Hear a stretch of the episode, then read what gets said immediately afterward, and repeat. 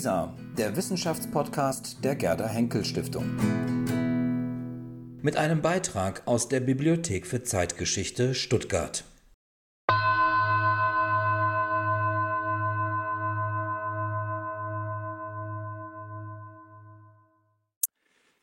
Ja, Fieber Universum Berlin 1930 bis 1933 heißt das Buch, um das es heute gehen soll. Ähm, wie schon gesagt, ich kann es als Bettlektüre nur empfehlen, äh, wobei ich Ihnen nicht garantieren kann, dass Sie anschließend gut schlafen können, weil es eben so spannend ist äh, und weil äh, Sie sich denken können, äh, es nicht gut endet.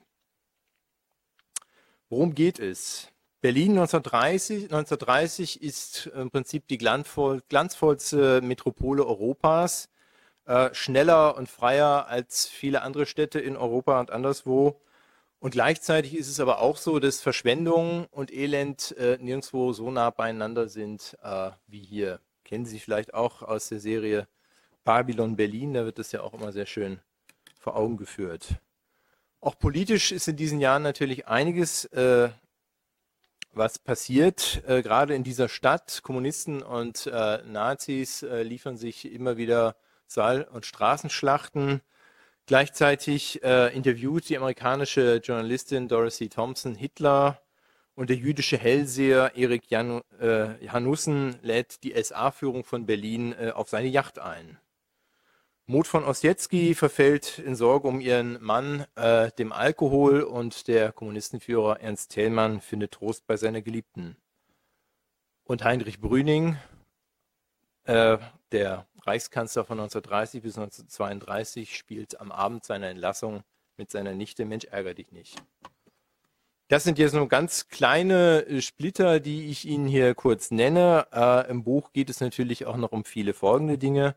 Insgesamt geht es ähm, um neun Personen, die vorgestellt werden. Erst in kurzen Lebensläufen, die sich schon sehr spannend lesen. Und dann gibt es verschiedene Kapitel, wo das Ganze dann äh, ja, sich, äh, die Schlinge sich im Prinzip immer weiter zuzieht äh, und man schon merkt, das Ganze endet nicht gut mit dieser ersten deutschen Demokratie. Geschrieben hat dieses Buch eben Peter Walter, den ich hier ganz herzlich in Stuttgart begrüßen möchte.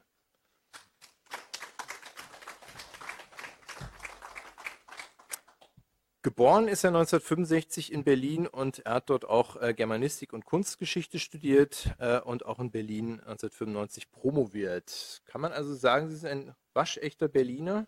Nicht so wirklich. Eigentlich bin ich äh, qua Zufall äh, gebürtiger Berliner. Ähm, ich bin groß geworden am Stadtrand von Berlin, am nördlichen Stadtrand, ähm, in einem Elternhaus, in dem Politik äh, eigentlich immer eine große Rolle gespielt hat. Ähm, wie das häufig in Familien ist, äh, bestimmt der Vater ja häufig den Tenor. Und der war so jemand, der würde ich sagen, ähm, so die Position von Helmut Schmidt der 70er Jahre eingenommen hat. Also so, heute würde man sagen, rechte SPD. Ne? Und äh, Tagesschau spielte 20 Uhr jeden Abend eine Rolle schon als Kinder wussten wir, aber das war in meiner Schulklasse nicht anders. Bei den Klassenkameraden wusste man, ähm, wusste man den Namen jedes bundesdeutschen äh, Politikers, aber den Namen von irgendwelchen DDR-Ministern, äh, weil die auch gar keine Rolle spielten, ähm, äh, kannte man nicht. Und äh, das heißt, ähm, das Interesse an Geschichte und Politik ähm, war eigentlich schon sehr früh da und äh, ist vielleicht auch so etwas wie äh, das Urmotiv für die Beschäftigung mit dieser Zeit 1930 bis 1933. Hinzu kam noch eins, ähm, ähm, mein Vater war in den 70er Jahren einmal im Krankenhaus und hat dort einen alten Kommunisten kennengelernt, Robert Dewey. Robert Dewey, eigentlich Sozialdemokrat, ist in der Nazizeit 1935 quasi konvertiert zur KPD und wurde dann, ähm, wurde dann Organisationsleiter für den Stadtbezirk Zehlendorf. Ist verhaftet worden und kam ins, ähm, in, in Haft nach Brandenburg und saß dort mit Honecker und mit Robert Havemann. Und äh, dieser ähm, äh, Kommunist, der wurde dann so etwas wie ein Freund der Familie und ich weiß, so mit 15, 16, ähm, als das Interesse vielleicht auch ein bisschen wacher noch wurde an Geschichte, habe ich ihn mal gefragt, ähm, was er denn in dem Alter, in dem ich damals war, was ihn interessiert hat, ähm, literarisch, politisch. Das muss dann also Mitte der 20er Jahre gewesen sein. Und ohne zu zögern ging er an sein Bücherregal und holte ein Buch raus, äh, und zu meiner Überraschung ähm, ähm, war es der erste Band von Oswald Spengler, Der Untergang des Abendlandes. Also von einem Kommunisten oder auch Sozialdemokraten, wie auch immer, äh, hätte man wahrscheinlich das am allerwenigsten erwartet. Und ähm, das hat mir eigentlich so ein Gefühl dafür gegeben, ähm, dass die Dinge eigentlich immer komplizierter liegen, als man glaubt und dass man natürlich die großen politischen Linien und Ereignisse beschreiben kann aber so wirklich kommt man ähm, ja dieser geschichtlichen Wahrheit nur näher, wenn man versucht, äh, etwas von dem Denken der Menschen damals zu rekonstruieren und zu begreifen. Und das ist vielleicht auch die Grundthese, die diesem Buch zugrunde liegt, ähm, dass es eigentlich relativ egal ist, wenn die gesellschaftlichen Verhältnisse stabil sind, ähm, wer an der Spitze steht. Wenn die Verhältnisse aber ins Fließen geraten und der Spielraum für die Handelnden größer wird, dann ist es umso wichtiger zu gucken, wer ist da eigentlich Akteur? Äh, wie ist er geprägt worden? Ähm, aus welchem Elternhaus kommt er? Ähm, welche Erziehung hat er genossen? Und äh, er oder in den meisten Fällen waren es ja Männer, dort in ganz wenigen Ausnahmen nur Frauen.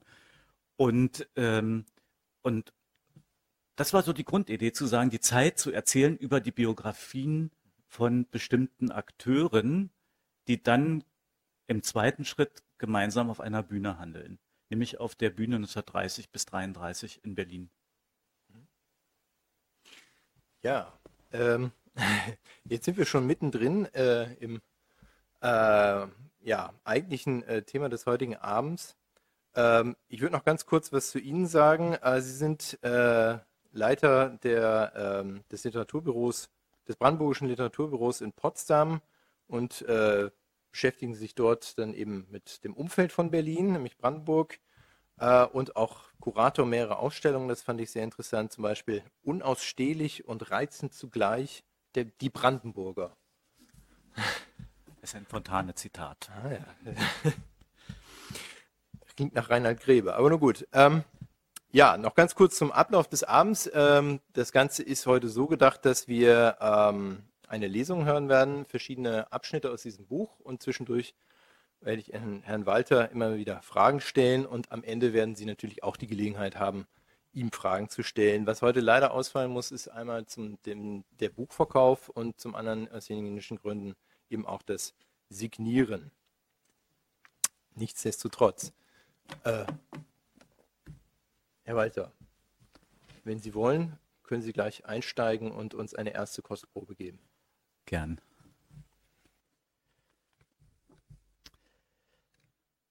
Das Kapitel ist überschrieben mit Der Windige.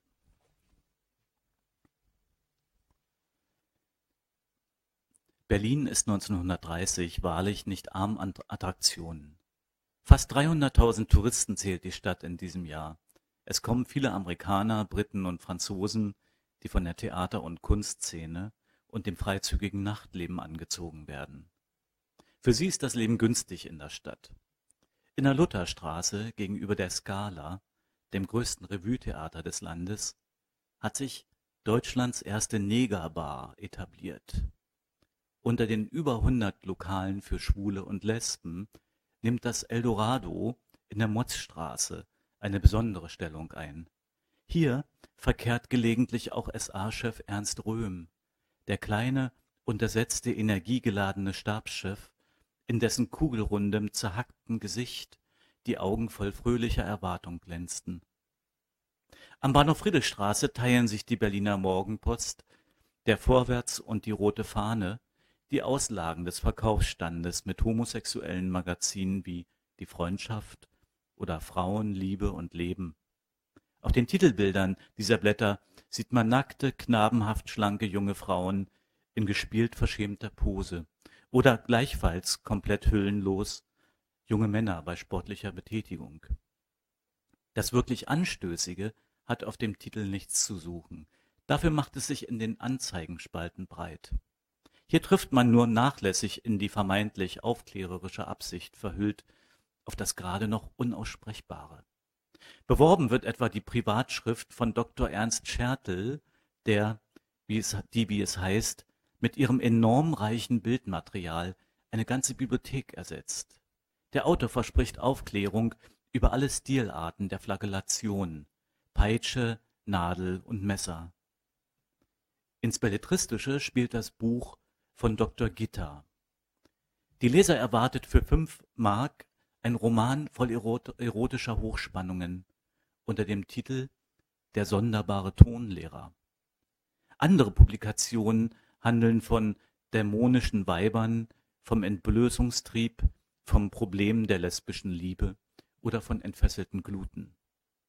Erzählt wird stets mit unerhörter Offenheit, selten fehlt der Hinweis auf die zahlreichen Fotobeilagen. Berlin ist ein Tummelplatz für Scharlatane und Propheten, Verrückte und Gauner. Für Karl Zuckmeier ist die Stadt wie eine sehr begehrenswerte Frau. Wir nannten sie arrogant, versnobbt, parvenühaft, kulturlos, ordinär. Insgeheim aber sah sie jeder als das Ziel seiner Wünsche, der eine füllig mit hohem Busen in Spitzenwäsche, der andere schlank mit Pagenbeinen in schwarzer Seide. Unmäßige sahen beides, und der Ruf ihrer Grausamkeit reizte erst recht zum Angriff. Vom Ruf ihrer Grausamkeit zum Angriff gereizt, zieht es auch den Varieté-Künstler und einstigen Wiener Gesellschaftsreporter Hermann Steinschneider in die Stadt. Es gelingt ihm in kurzer Zeit zum Tagesgespräch zu werden, während die Fachkollegen mit konventionellen Nummern wie Schauhungern aufwarten.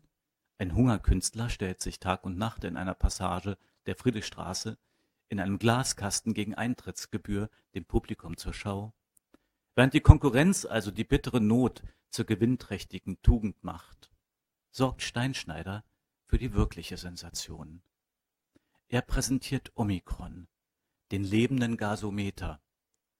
Als solcher tritt der junge arbeitslose Artist Fritz Jung auf, der sich, glaubt man dem Konferencier, unter Hypnose aus einem Siphon den Magen mit Acetylengas vollpumpt. Anschließend bekommt er von Steinschneider zwei Gummischläuche an den Mund gesetzt, von denen einer zu einer Tischlampe führt, ein zweiter zu einem Gasherd. Auf Anweisung des Hypnotiseurs entlässt Omikron nun das aufgesogene Gas in die Schläuche, worauf zum unbändigen Erstaunen der Besucher die Tischleuchte zu brennen beginnt, während eine Assistentin zugleich mit dem angeschlossenen Gasherd Spiegeleier brät. Was die Zuschauer nicht wissen, der junge Arbeitslose hat sich vor der Aufführung einen mit Leichtbenzin gesättigten Schwamm in den Mund gesteckt. Eigentlich gibt es gar keine Zukunft. Es gibt keine Zeit, keinen Raum. Wieso? Nun gäbe es sie wirklich, so müssten sie ein Ende haben, eine Begrenzung. Aber das haben sie ja gar nicht, und deshalb existieren sie nur begrifflich. Das Individuum ist doch nur eine krankhafte Form der Schöpfung. Der Mensch ist wie ein Karzinom, am Bauch der Schöpfung. Das Ideal dieser Schöpfung ist er sicher nicht. Ist doch alles Kampf. Wären wir etwas Vollkommenes, wie könnten wir Magenschmerzen haben? Das, was wir vom Weltall sehen, ist ja nur ein Teil. Unsere Welt aber, schreibt Hermann Steinschneider, der sich als Bühnenkünstler Erik Jan Hannussen nennt, ist eine Beule am After des Kosmos. Im Beethoven-Saal der Philharmonie in der Köthener Straße finden bis zu 1500 Besucher Platz. Wie immer bei den Programmen von Hanussen bilden auch an diesem Abend im März 1930 Frauen die große Mehrheit im Publikum. Der stechende Blick seiner graublauen Augen, der auf den Plakaten effektvoll abgebildet ist, verfehlt zwar auf die Distanz seine suggestive Wirkung, Dennoch folgt das Publikum gespannt der Ansprache Hanussens, mit der er in nur wenigen Sätzen zum Wesen des Okkultismus vordringt. Wie? Sollte das Leben nur dazu gelebt werden, die Welt, der ungeheure Kosmos mit all seinen millionenfältigen Erscheinungen nur dazu geschaffen sein, dass Herr Müller, Schulze oder Lehmann geboren wird, eine Frau nimmt fünf Kinder mit ihr zeugt, Jahrzehnte hinter dem Ladenpult steht, eine Reihe von metallenen Münzen zusammenscharrt, um sich dann hinzulegen und zu sterben? Für immer aus dem Ablauf des Geschehens zu verschwinden? Ist damit der Zweck der Schöpfung erfüllt? Stehen wir in keiner tieferen Beziehung zur Natur? Gibt es keine Wunder mehr oder sind wir nur nicht imstande, sie zu erfassen, ihrer teilhaftig zu werden? Das Programm des Abends ist weit gespannt. Muskellesen und Nadelsuche gehören dazu. Graphologie und Liebe, Television und das Wunder von Connersreuth. Der Psychographologe Hannussen behauptet sich die Handschrift von ungefähr 5000 berühmten Persönlichkeiten zu eigen gemacht zu haben und lässt sich vom Publikum Namen zurufen. Napoleon, Hindenburg, Goethe, Edison, Beethoven. Besondere Aufregung erregt er, als er die Unterschrift von Rabindranath Tagore in Brahmi-Schrift anzuzeichnen beginnt und ein Indologe, eine würdige akademische Autorität, im Effekt ein lautes Stimmt in den Saal hineinruft.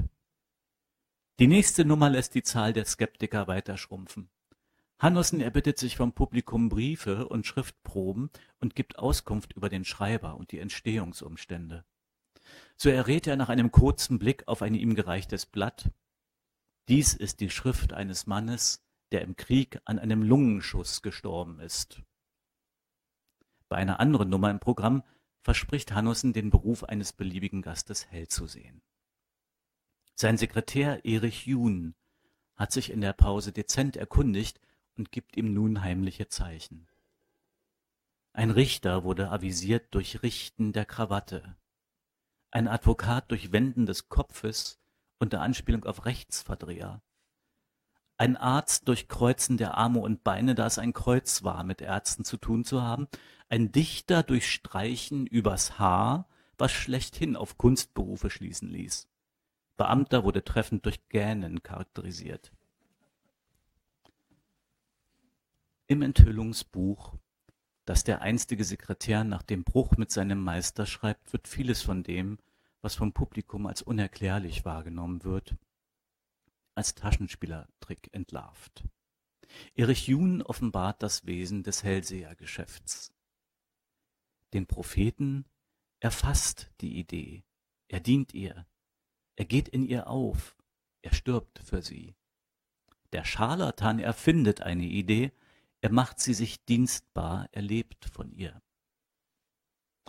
Doch Jun führt einen ungleichen Kampf, und Hannussen bleibt sein Meister. Oder, um es mit den Worten des Verführers zu sagen, wer den Menschen das Wunder zu geben vorgibt, wird immer mehr Erfolg haben als der, der sie von der Unmöglichkeit dieses Wunders überzeugen will.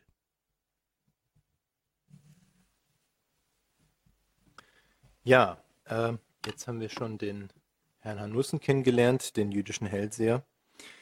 Ähm, ein einer der neun Personen, die in diesem Buch eben vorgestellt werden. Äh, Sie hatten es schon angedeutet, äh, bei Ihnen stehen die Biografien im Mittelpunkt und äh, die Handlungsspielräume von Menschen. Aber wenn wir jetzt nochmal schauen, ähm, Bücher zu Weim zum Ende der Weimarer Republik gibt es ja nun einige, um nicht zu sagen ziemlich viele. Äh, weil das natürlich auch ein sehr beliebtes Thema ist. Äh, man weiß zwar schon den Ausgang, aber man gruselt doch sich irgendwie immer wieder ganz gerne mit. Ähm, an dieser schillernden Epoche, diese goldenen 20er Jahre, äh, die uns doch irgendwo auch recht nah zu sein scheinen in ihrer Ambivalenz. Und dann äh, geht es halt bergab äh, und wir wissen alle, wie das Ganze endet. Jetzt wäre die Frage, Sie haben erklärt, was Ihre Motivation war, dieses Buch zu schreiben, aber was ist bei Ihnen anders? Was ist das Neue an diesem Buch im Vergleich zu anderen Büchern zum Ende der Weimarer Republik? Sie haben es ja schon gesagt, also eigentlich bis äh, Anfang der 80er Jahre waren die Endjahre der Weimarer Republik der Haupt Forschungsschwerpunkt der bundesdeutschen Geschichtsforschung, bevor es der Holocaust und die NS-Zeit wurden. Und das heißt, eigentlich, wenn man das Thema wissenschaftlich angehen wollte, könnte man sagen, jetzt mal abgesehen von irgendwelchen Detailfragen oder sowas, das ist, wie man so schön sagt, überforscht. Also man, man, man weiß eigentlich so gut wie alles äh, aus der Zeit und, und, und äh, Erinnerungen tauchen nicht mehr auf, weil die Leute alle schon weggestorben sind und so weiter und hin und wieder vielleicht mal neue Quellen. Ähm, das war auch gar nicht mein Ehrgeiz, sozusagen eine politische Geschichte der Zeit zu schreiben, obwohl Politik eigentlich im Mittelpunkt steht, sondern es war der Versuch, eben über die Biografien, über den persönlichen Antriebe äh, von Akteuren und von wichtigen Nebenfiguren ähm, in der Summe ein Bild der Zeit zu liefern. Und ähm, jetzt muss man sich vorstellen, äh, Sie haben, also ich würde sagen, dass ich etwa 120 Bücher zu dieser speziellen Epoche gelesen habe. Das sind natürlich nicht alles sozusagen Überblicks, äh, historische Überblicksbände, sondern äh, oder Quellenwerke, äh, sondern in erster Linie eben äh, Biografien, ähm, es sind äh, Erinnerungen, äh, es sind Briefausgaben und dass ich diese Bücher eigentlich auch systematisch durchgesehen habe nach dem scheinbar Nebensächlichen. Also das heißt nach persönlichen Informationen. Da spielen dann Fragen eine Rolle. Ähm, was war eigentlich mit dem Schleicher?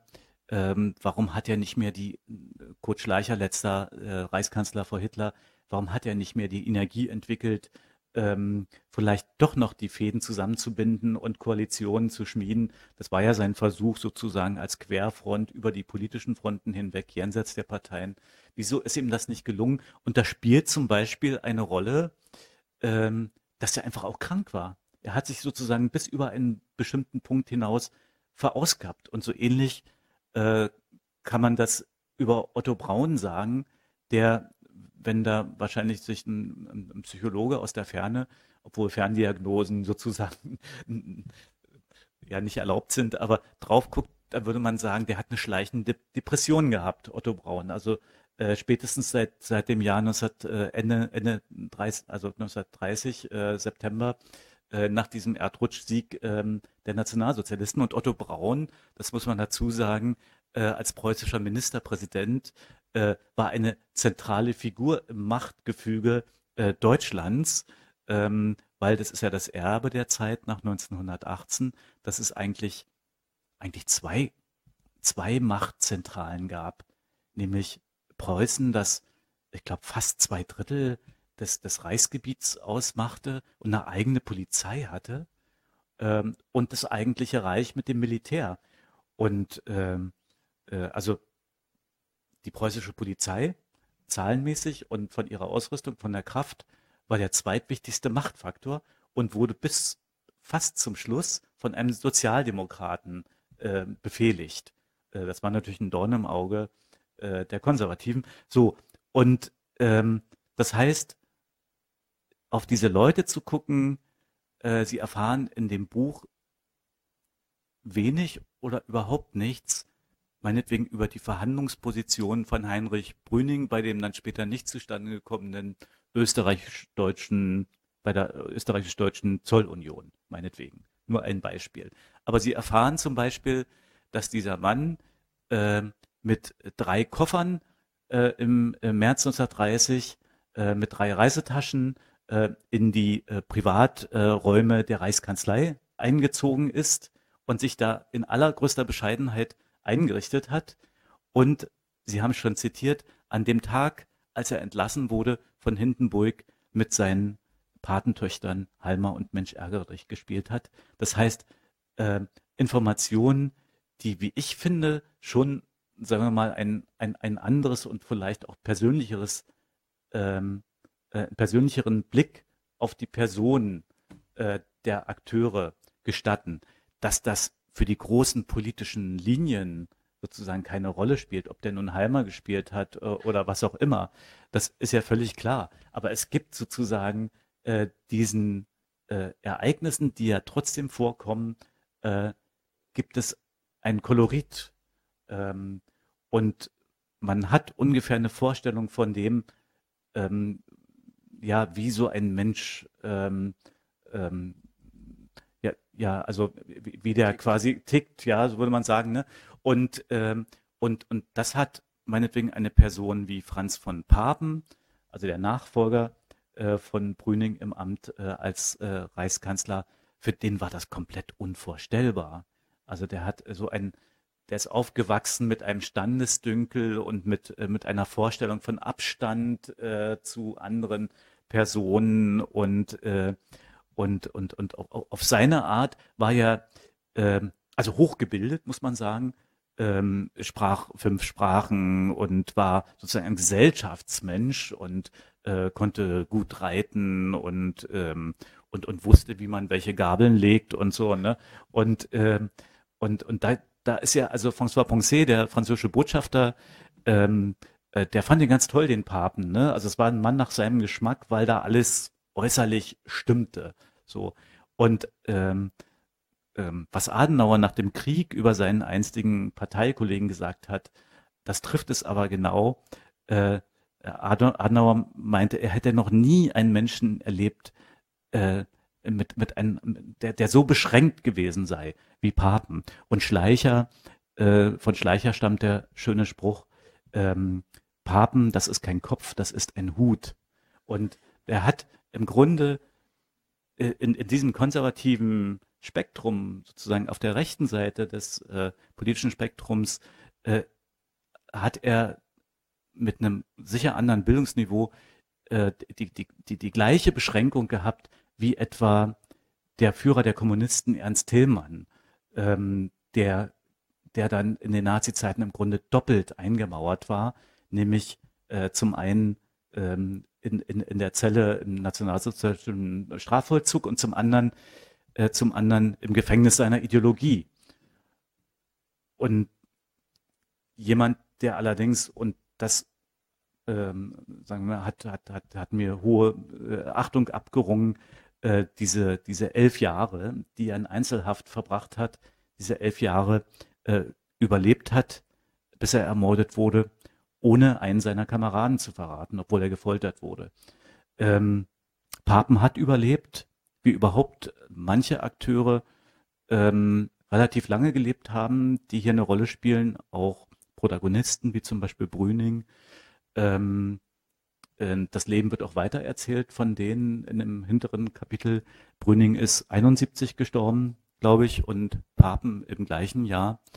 Ähm, und wenn man sich diese Geschichte vergegenwärtigt, merkt man auch, wie dicht sie an, bis an unsere Zeit heranreicht. Äh, Brüning etwa, äh, der ja dann nach den USA, jetzt greifen ein bisschen vor, äh, nach den USA emigriert ist ähm, in der Nazi-Zeit und auch nicht wieder dauerhaft nach Deutschland zurückgekommen ist, hatte dort eine Lebensgefährtin. Diese Lebensgefährtin ist erst 2015 gestorben. Also das liegt ja nun auch gerade erst mal fünf Jahre zurück. Ähm, Jetzt haben Sie Herrn Thälmann schon mehrfach äh, angesprochen. Ähm, vielleicht steigen wir da direkt mal ein und Sie geben uns einen kleinen Einblick in seine Welt. Gern.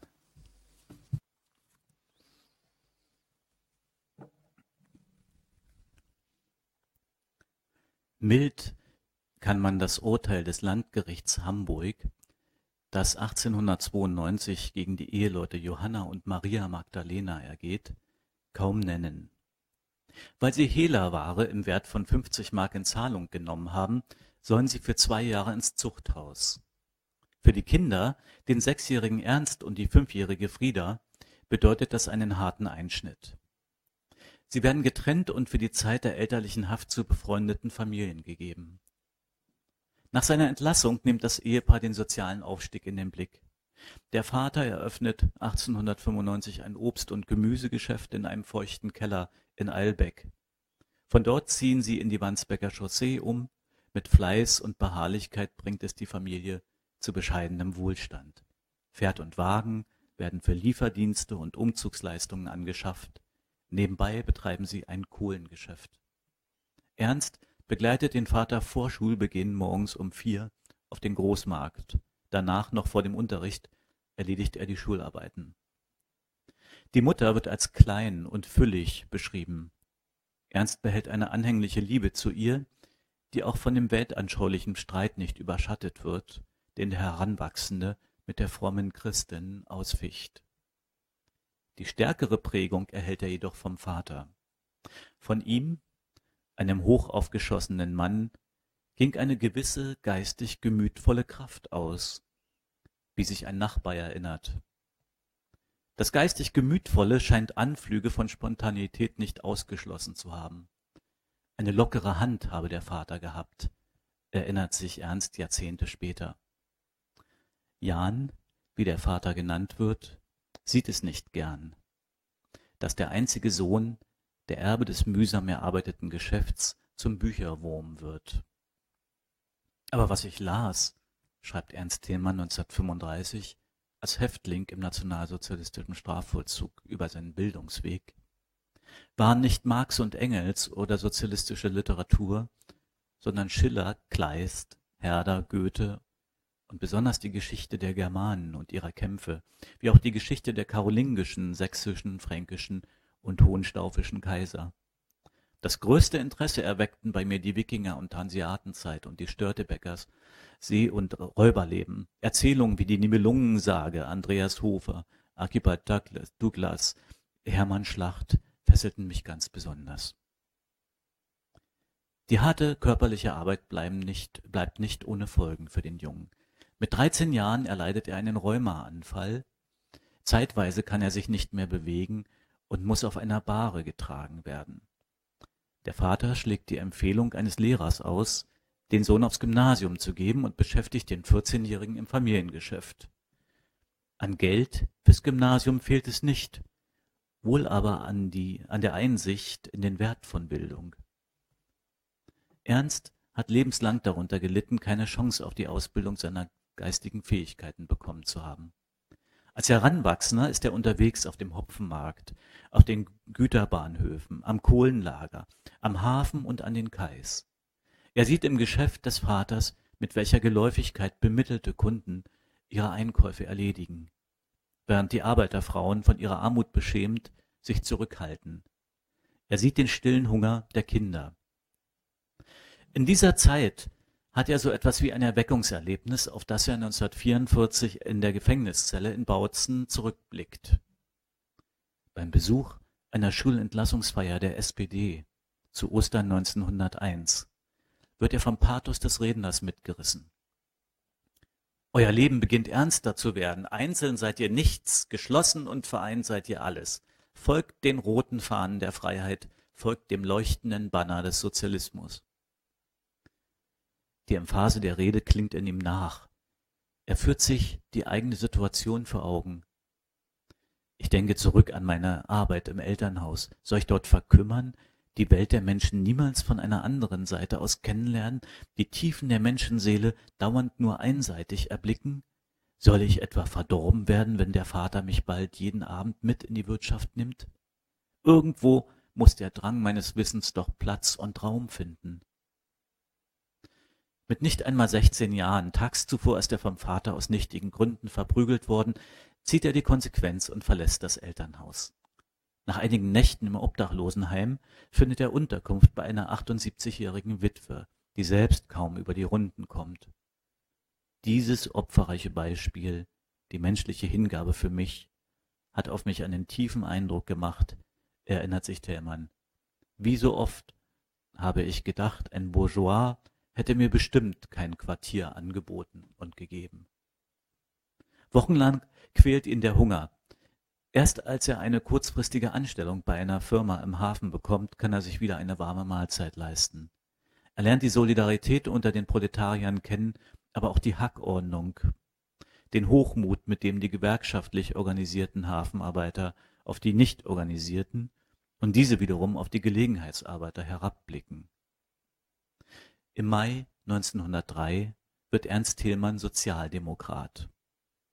Wo immer er künftig angestellt sein wird, wirbt er für den Beitritt seiner Kollegen zur Transportarbeitergewerkschaft. Er ist Beifahrer auf einem Flaschenbierwagen und Arbeiter in einer Großwäscherei. Im Herbst 1907 fährt Ernst Thälmer mit dem größten Passagierschiff der Welt, dem Luxusdampfer Amerika, als Kohlentrimmer in die USA und lernt auf drei Reisen New York kennen. Er ist beeindruckt von den vergleichsweise guten Lebensbedingungen der dortigen Technik. Für kurze Zeit arbeitet er auch auf einer Farm. Zurück in Hamburg nimmt er eine Stellung als Kutscher in der Wäscherei Frauenlob an. Hier wirbt er sogleich wieder Mitglieder für die Gewerkschaft. Unter denen, die er überzeugt, ist auch die Büglerin Rosa Koch. Das junge Mädchen ist angetan von dem stattlichen Mann, von seiner Tatkraft und seinem uneigennützigen Einsatz. Sie werden ein Paar. Ich tanzte doch so gern, erinnert sie sich, und Ernst lachte mir zu, wenn ich mich mit anderen Genossen im Kreis drehte. Ich war von Natur aus ein fröhlicher Mensch, und alle anderen waren auch so schön, im Glücklichsein vereint. Jetzt kommt ein Sprung um ein paar Jahre später, 10, 15 Jahre später. Während Rosa mit der Tochter Irma weiter in Hamburg lebt, hält sich Ernst die meiste Zeit in Berlin auf. Die Rollenverteilung zwischen ihnen hat Tillmann einmal klar formuliert. So steht die Frau lebensverbunden und der Mann geistverbunden in der Zeit mit ihrer wechselnden Dynamik. Dazu passen die Eigenschaften, die er an seiner Tochter gern sehen möchte. Bescheiden, ruhig, muttertreu und brav, wünscht er sich Irma. Dass es ihn nicht mehr so häufig zu seiner kleinen Familie nach Hamburg zieht, hängt auch mit Martha zusammen. Seit seinem Einzug in den Reichstag 1924 kommt Tillmann, wenn er in Berlin ist, immer wieder bei den KP-Mitgliedern Hans und Martha Kluczynski in der Charlottenburger Lützowstraße unter. Ernst und Martha kommen sich näher. Verständlicherweise sorgt das für Spannungen zwischen Hans Kluczynski und dem Liebhaber seiner Frau. Der Ehemann weicht bei Tillmanns Besuchen häufig auf das Laubengrundstück der Familie in der Kolonie Havelblick in Gatow aus. Wenn der Führer der kommunistischen Partei nach seinen langen, in monotonem Staccato vorgetragenen Reden einmal bereitet er ein Referat vor, das auf acht Stunden angelegt ist, mit seinen Genossen Skat spielt, ist das keine Propagandapose. Statt auf Botschaftsempfänge zu gehen, sitzt er lieber mit Parteifreunden bei Bier und Schnaps in seiner Lieblingskneipe in der Mittelstraße nahe dem Bahnhof Friedrichstraße. Er, der sein Leben lang die Bedeutung von Bildung betont, fühlt sich unter Intellektuellen nicht wohl. Er hat wohl auch häufig erlebt, wie wendig gerade der scharfe Geist ist, wie schnell er bereit ist, sich neuen Gegebenheiten anzupassen. In Zeiten gereizter Stimmung kommen in Thälmann Ressentiments hoch. Was hast du bloß für jämmerlich dünne Gelenke, entfährt es ihm beim Blick auf die Hände seines Redenschreibers Heinz Neumann. Umgekehrt machen sich die Intellektuellen in der Partei, denen er die charismatische Wirkung auf die Arbeiter voraus hat, über ihren Vorsitzenden lustig. Redet Tillmann frei, gehen ihm häufig die Bilder und Vergleiche durcheinander. Einige dieser Stilblüten, ob wahr oder gut erfunden, haben sich überliefert. Das schlägt dem fast die Krone ins Gesicht. Oder wie ein totgeborenes Kind, das sich im Sande verlief. Oder die Straßenbahner stehen mit einem Bein im Grab, mit dem anderen nagen sie am Hungertuch. Häufig erwähnt wird auch der rhetorische Fehlgriff, man muss die Frauen mit den eigens dafür geschaffenen Organen bearbeiten. Von beruflichen oder gar privaten Kontakten, wie sie unter Politikern aller anderen Parteien üblich sind, haben sich die kommunistischen Funktionäre durch ihre sektenhafte Ideologie selbst abgeschnitten.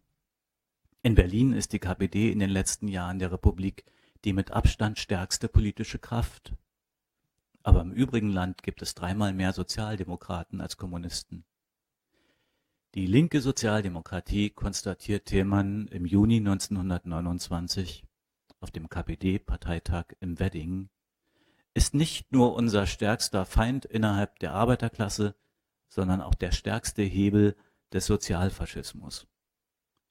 Der neue Sekretär für Agitation und Propaganda, Walter Ulbricht, inszeniert diesen Parteitag zum ersten Mal nach dem Muster der sowjetischen Genossen. Bravo-Rufe, lang anhaltender Beifall. Der Parteitag bereitete dem Genossen Thälmann eine stürmische Ovation. Die Delegierten erheben sich und singen die Internationale. Die Jugenddelegation begrüßt den ersten Vorsitzenden der Partei mit einem dreifachen Heil Moskau. Am 12. September 1930, zwei Tage bevor die Nationalsozialisten ihr Ergebnis bei den Reichstagswahlen um das Siebenfache verbessern können, wirbt die Rote Fahne auf dem Titelblatt für eine Wahlkundgebung im Sportpalast. Unter dem Konterfei Ernst Thälmanns steht in breit gedruckten Lettern Heute spricht unser Führer. Äh, das sind sehr schöne Parallelen, die ja schon allein sprachlich aufkommen. Ähm, meine Großmutter, Jahrgang 1920, weit ab von Berlin gelebt hat, äh, hat mich mit einem Spruch äh, sozusagen an die Geschichte rangeführt, der das Ende der Weimarer Republik sehr schön zusammenfasst. Da kommt Herr Dellmann auch vor. Äh, vielleicht können Sie mir das ja aufklären. Äh, das lautet, ähm, Brüning legt ein Ei, Schleicher steht dabei, Hitler brütet's aus, Thälmann geht nach Haus. Es ist äh, ein, ein recht sarkastisch-zynischer Spruch, aber im Prinzip ist dort alles zusammengefasst, äh, was natürlich auch in Ihrem Buch äh, dann zur Sprache kommt. Äh, der Brüning leitet das Ende der Weimarer Republik ein, äh, indem er mit Notverordnungen herrscht und auf der anderen Seite ähm, einen wirtschaftspolitischen Kurs fährt, der das Land immer weiter ins Elend treibt. Äh, ja, Herr Schleicher, kommen wir vielleicht noch drauf, äh, zieht die Fäden im Hintergrund, aber der Profiteur ist am Ende Hitler. Ja, und Thälmann äh, endet 1944 mit einer Kugel im Kopf im KZ.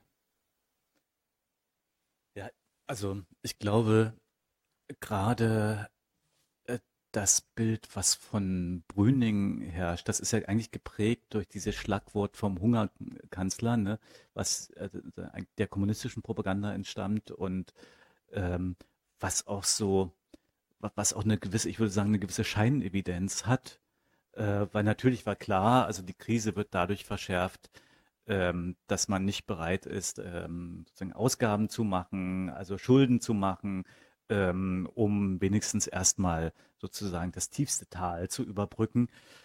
Ähm, also gerade bei Brüning würde ich sagen, dass er eine gerechtere Betrachtungsweise verdient hätte, ähm, weil die Handlungsspielräume, die er hatte, also wirklich minimal waren.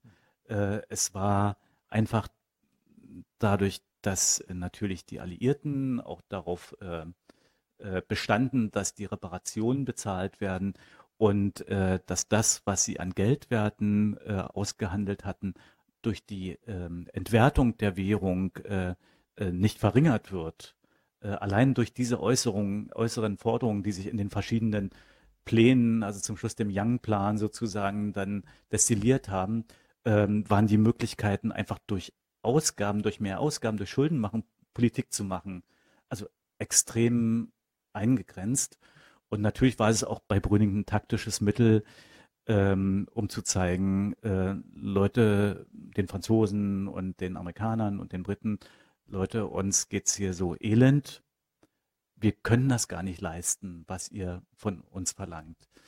Ähm, wenn man, also wie gesagt, es, es gab Zwänge, äh, über die sich sozusagen im Abstand vielleicht sagen wir mal, doch mit einem gewissen Schuss von Selbstgerechtigkeit dann urteilen lässt. Ähm, und, ähm, und, und, und sie haben aber, an, ansonsten ist diese Konstellation, die sie beschrieben haben in dem Spruch äh, äh, ihrer, ihrer Großmutter, äh, aber, aber schon sehr ähm, einleuchtend. Ne? Ähm, also klar, Brüning scheiterte irgendwann mit dem Versuch, äh, nur über die Notverordnung, ähm, also über äh, äh, quasi ähm, vom Präsidenten erlassene Verordnung.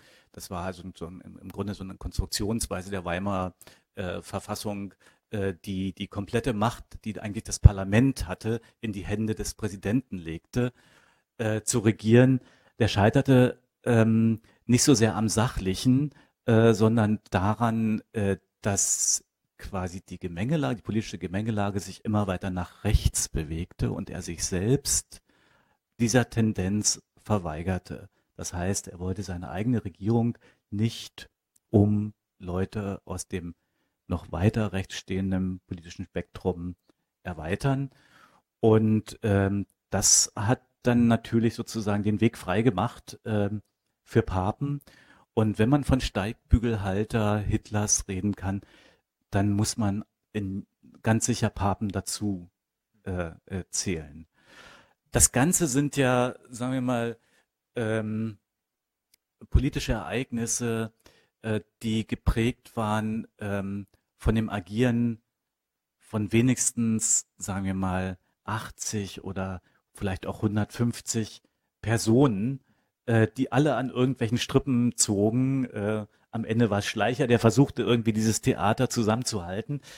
Ähm, und wenn Sie das schildern und auch die vielen De Details, die dabei eine Rolle spielen, die Intrigen und äh, äh, was ich äh, zum Beispiel äh, gab es Abhöreinrichtungen in der Reichskanzlei damals schon. Ne? Äh, also es gab so seltsame Beobachtungen von Brüning, äh, wobei man nicht weiß, er hatte auch einen leicht paranoiden Zug, ähm, dass man, ähm, ähm, äh, dass ich das in dem, äh, auf dem, auf, de, auf dem Boden von den, also über dem Zimmer, in dem die ihre Beratungen hatten, ihre Geheimberatungen, ähm, wurden Schritte gehört. Also da hatte, also solche Dinge spielten auch immer eine Rolle. Und es war tatsächlich so, dass selbst, sagen wir mal so, ähm, Gespräche im kleinen Kreis äh, zu viert oder zu fünft äh, in ihrer Substanz eigentlich innerhalb von ein, zwei Tagen durch waren im politischen Berlin, dass es immer irgendwo eine Lücke gab. Ähm, und, ähm, und, und, und, und, und, und wenn Sie sozusagen das erzählen wollen, dann können Sie das eigentlich nur machen, indem Sie das Figurentableau reduzieren. Also aus diesen 120, in meinem Fall jetzt sind es neun oder wenn man die anderen, die in kleineren Porträts vorgestellt äh, ähm, äh, sind, auch noch dazu zählt, vielleicht etwa ein Dutzend Personen, indem sie Personenzahl reduzieren und indem sie auch die Komplexität dieser einzelnen politischen Ereignisse äh, gleichfalls verkürzen, äh, denn, denn, denn sonst haben sie irgendwie ein 2000 Seiten Werk und so. Also äh, die, die, es ja ohne Frage gibt. Äh, also zum Beispiel zu Hindenburg, äh, eine ja. auch nicht ganz unwichtige Figur, hat ja der Stuttgarter Historiker Püter. Wolfram Püter eine mächtige Tolle. Biografie mhm. vorgelegt. Ähm, das ist ja dann, wie gesagt, auch schon an anderer Stelle erledigt. Aber ich würde doch ganz gerne nochmal zur Konzeption Ihres Buches kommen. Ähm, als ich das Cover gesehen habe, als ich die erste Werbung von dem Buch gesehen habe, habe ich gedacht, okay, ähm, das ist irgendwie so ein bisschen was, was in Richtung Babylon Berlin geht. Hm.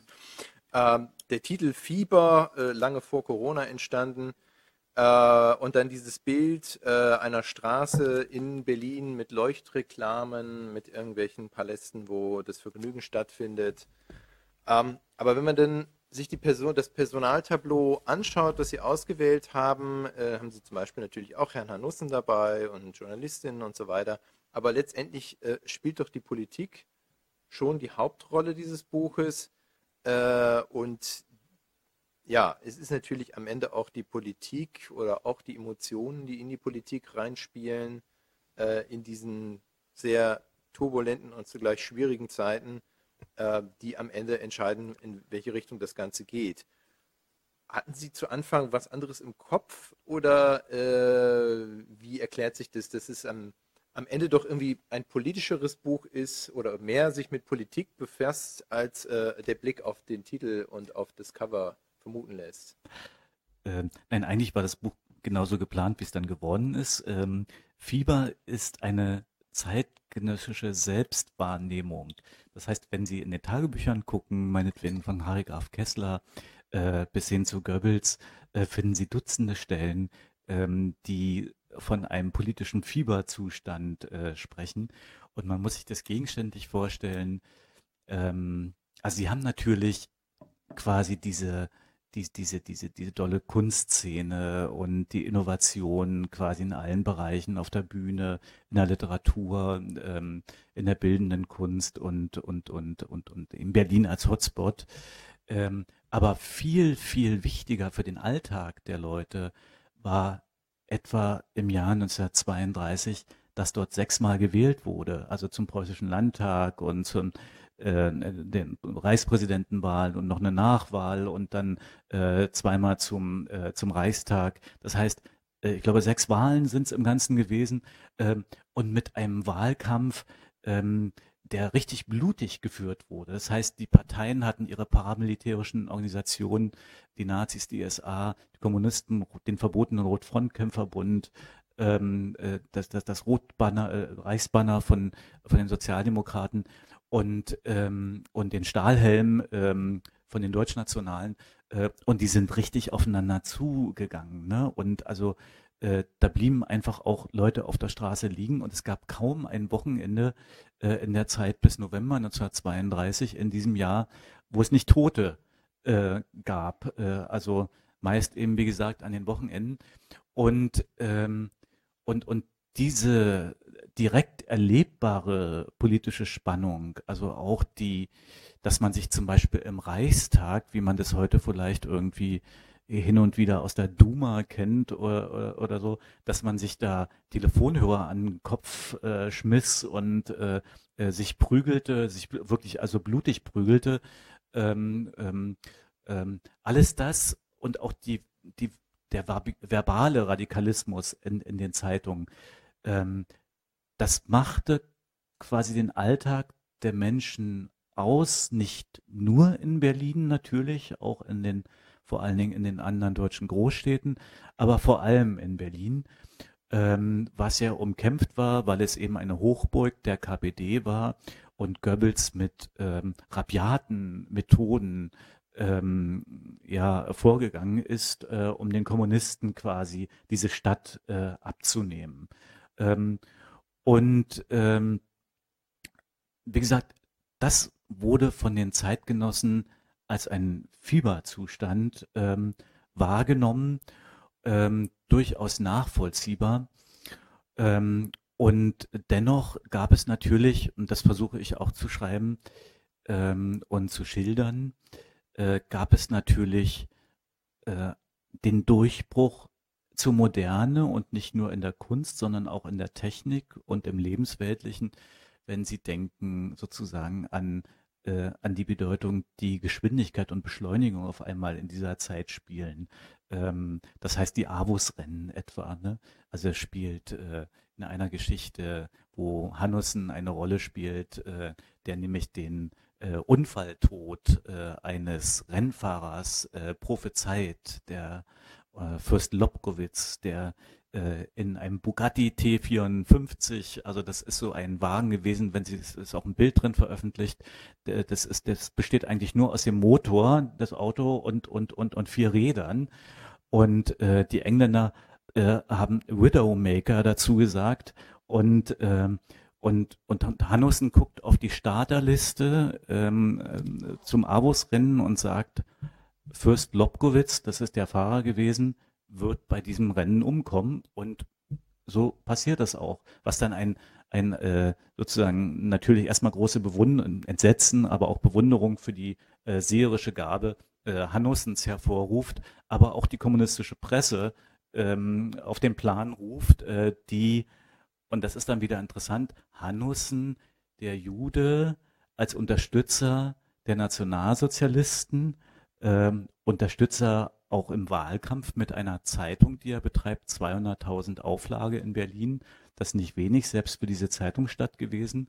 Ähm, also Hannussen, der Hitlerjünger, der jetzt angegriffen wird von den Kommunisten, pikanterweise äh, von einem ehem, äh, also gleichfalls äh, jüdischstämmigen Journalisten Bruno Frei. Also das sind so die Verrücktheiten, die in dieser Zeit äh, in Berlin äh, stattfinden und die Hannussen natürlich auf die Spitze treibt ähm, es gibt sozusagen Erscheinungen des, äh, der, der technischen Moderne äh, im Wahlkampf etwa. Man kennt ja das häufig zitiert, ne, dass äh, die Tatsache, dass Hitler immer mit, äh, also um, um die, die Frequenz seiner Auftritte zu erhöhen, äh, mit dem Flugzeug unterwegs war. Und äh, es gab aber auch zum Beispiel Lautsprecherflugzeuge für Hindenburg zur Reichspräsidentenwahl. Die sind dann also in, in nicht allzu großer Höhe über Berlin äh, geflogen und äh, von den von von von den Junkerswerken ange, an, äh, äh, angefertigte äh, Teile. Die hatten eben unten so Megaphonartige, also Lautsprecher an und haben also von von von oben sozusagen die Straßen beschallt. Ne? Ähm, Leuchtreklame gab es auch schon äh, für ähm, also so Dias, äh, die an die Wände, also Wahlwerbung an die Wand geworfen wurde. Oder es gab ähm, natürlich Schallplatten. Die Nazis haben 50.000 Schallplatten äh, gepresst mit Reden von Hitler und haben die verschenkt. Ähm, haben die Leute genommen, weil es geschenkt war.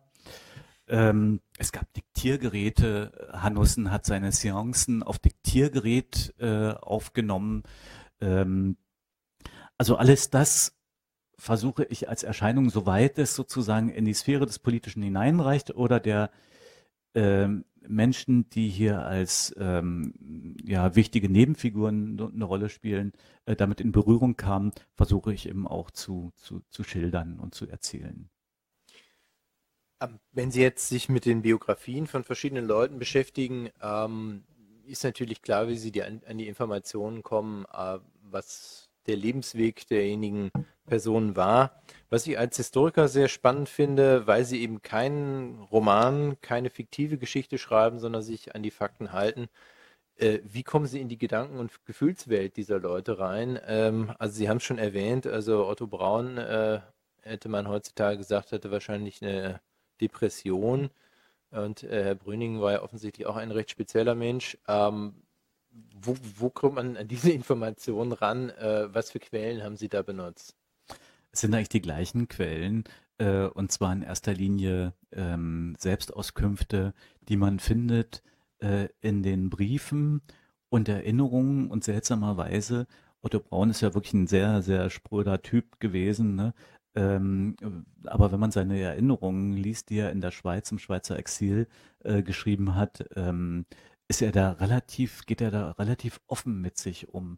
Er beschreibt zum Beispiel, wie er auf einer Wahlkundgebung äh, ähm, äh, auftritt 1932 und, ähm, und, und, und wie er irgendwie kurz, gesundheitlich kurz vor dem Zusammenbruch steht äh, und aber das, also sein eigentliches Problem eigentlich das ist, dass er von dem, wovon er die Leute, 4000 Leute, 5000 Leute im Sportpalast überzeugen will, selbst nicht mehr überzeugt ist, dass die Demokratie zu retten sei.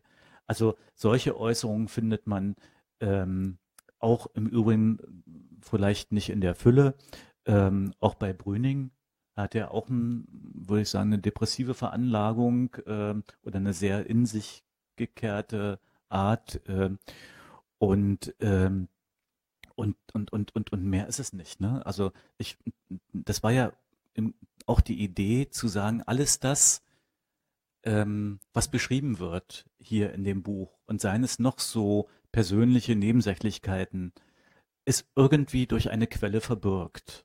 Das heißt, äh, ich spinne da nicht rum, äh, gucke nicht in den Kopf hinein und überlege mir, was denkt der jetzt gerade oder so, ne?